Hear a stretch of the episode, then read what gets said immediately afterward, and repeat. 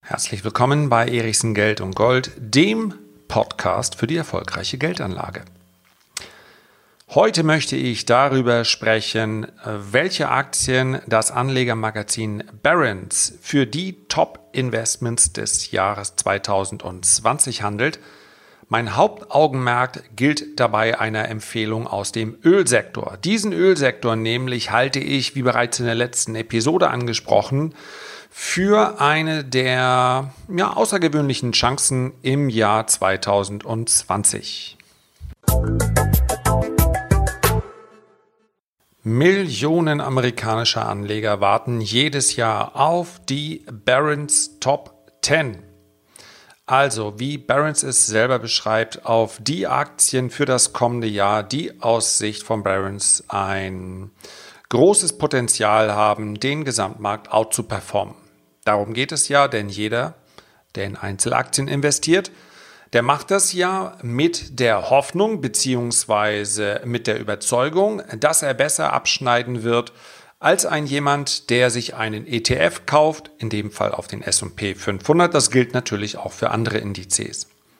Denn wenn man sich nicht zutraut, mit seinen Investments den Markt zu schlagen, und wenn es nicht darum geht, dass man sich vielleicht aus rechtlichen Gründen besser dabei fühlt, Mitinhaber eines Unternehmens zu sein, als eben einen ETF zu kaufen, dann kann man sich den Aufwand ja letztendlich auch sparen. So klar muss man das sagen. Also, wie sehen die Top 10 von Barron's aus? Ich werde heute nur auf eine Aktie ganz besonders eingehen denn das ist das Thema, was ich auch in der letzten Episode bereits angesprochen habe, aber alle anderen Aktien möchte ich kurz nennen. In alphabetischer Reihenfolge nennt Barron's Alphabet, das ist die Holding, in der auch äh, Google steckt. Dann Amerco. Amerco ist ein Real Estate, also ein Immobilienunternehmen in den USA. Ich glaube, die anderen wirst du wahrscheinlich schon mal gehört haben. Na, den vielleicht nicht. Anthem das ist eine Krankenversicherung. Berkshire Hathaway, Comcast. Berkshire Hathaway kennst du. Ähm, ja, Warren Buffetts Investmentvehikel. Comcast, Dell Technologies, Pfizer, United Technologies und Viacom CBS reichlich unter die Räder geraten. Denn Fernsehen und privates Fernsehen welches ja das einzige ist, welches man in den USA bekommen kann. Öffentliche rechtliche Sender haben die meines Erachtens gar nicht. Ist natürlich auch reichlich unter die Räder gekommen aufgrund der großen Streaming-Anbieter wie Netflix, Amazon Prime und neuerdings auch Google. Darum wird es übrigens in einem der nächsten Reports gehen.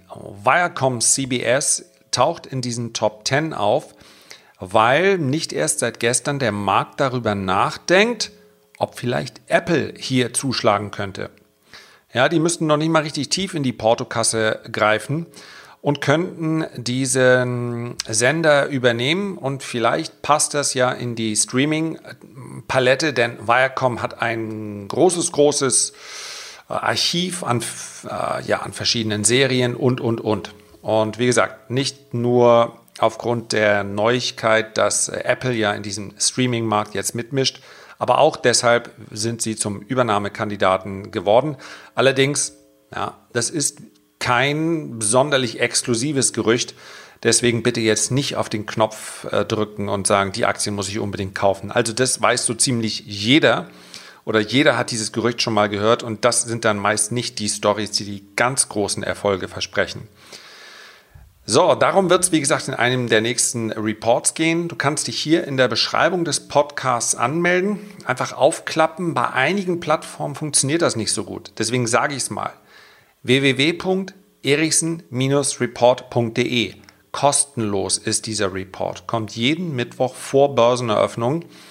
Ich habe auch im Jahr 2019 viel, viel positives Feedback dafür bekommen. Damit, dafür möchte ich mich auch mal an dieser Stelle ganz herzlich bedanken.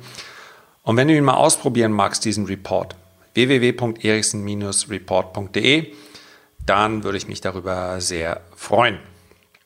Heute geht es aber um die Nummer 10, habe ich hier in der Aufzählung einfach mal aus Gründen der Dramaturgie ausgelassen.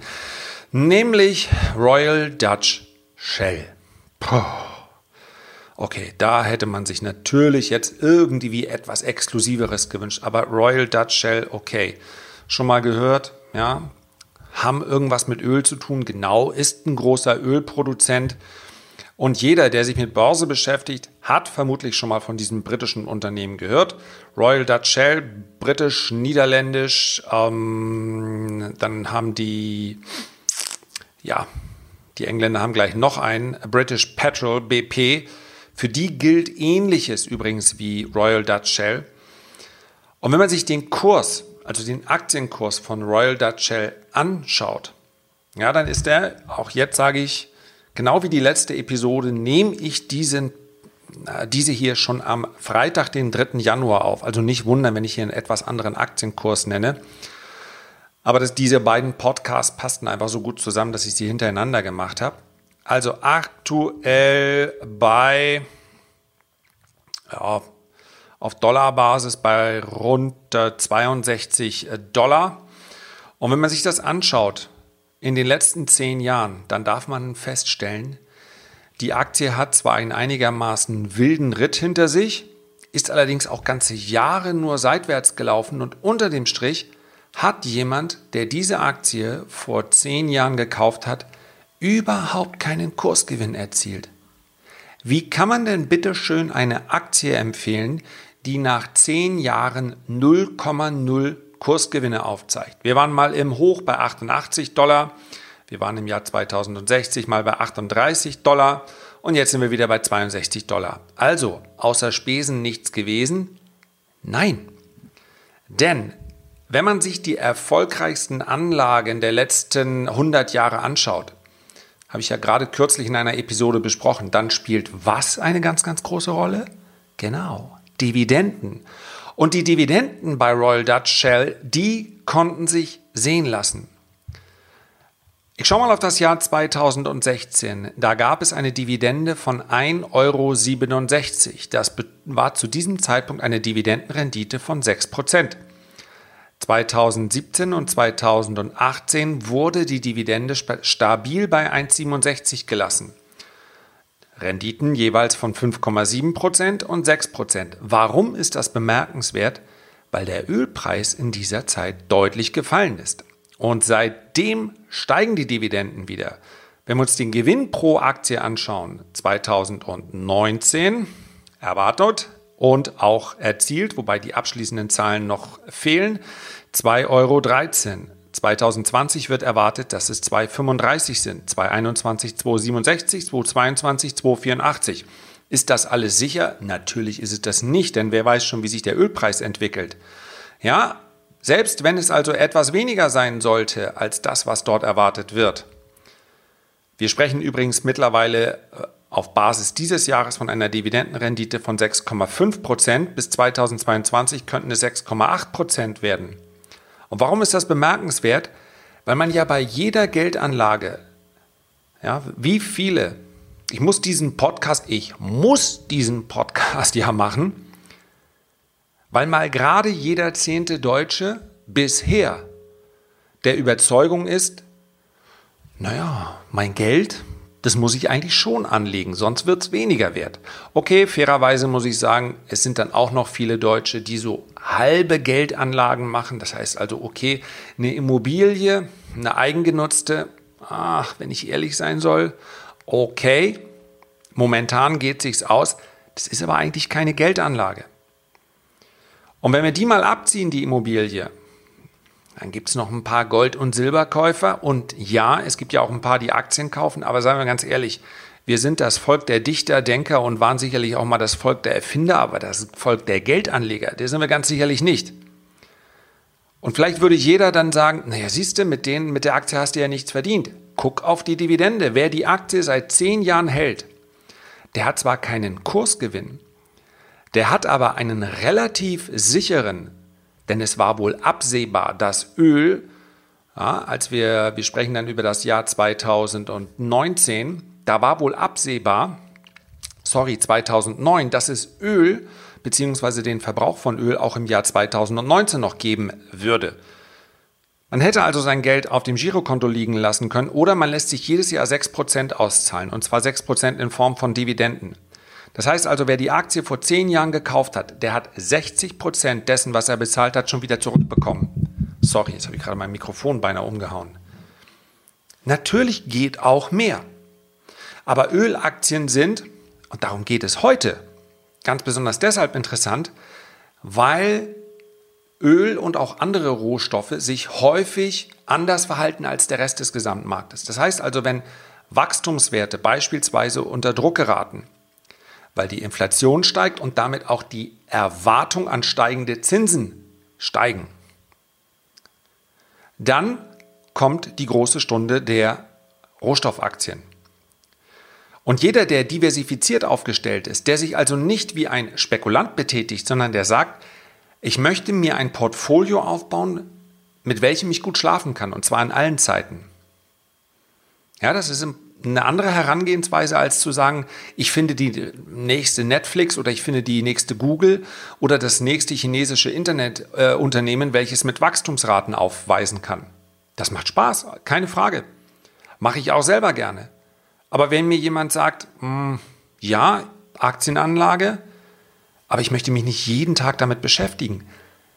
Und ich möchte vor allen Dingen langfristig, also ein Zeitraum mehr als fünf bis sieben, besser noch zehn Jahre plus, da möchte ich in Aktien investieren. Da würde ich sagen, das ist in Ordnung.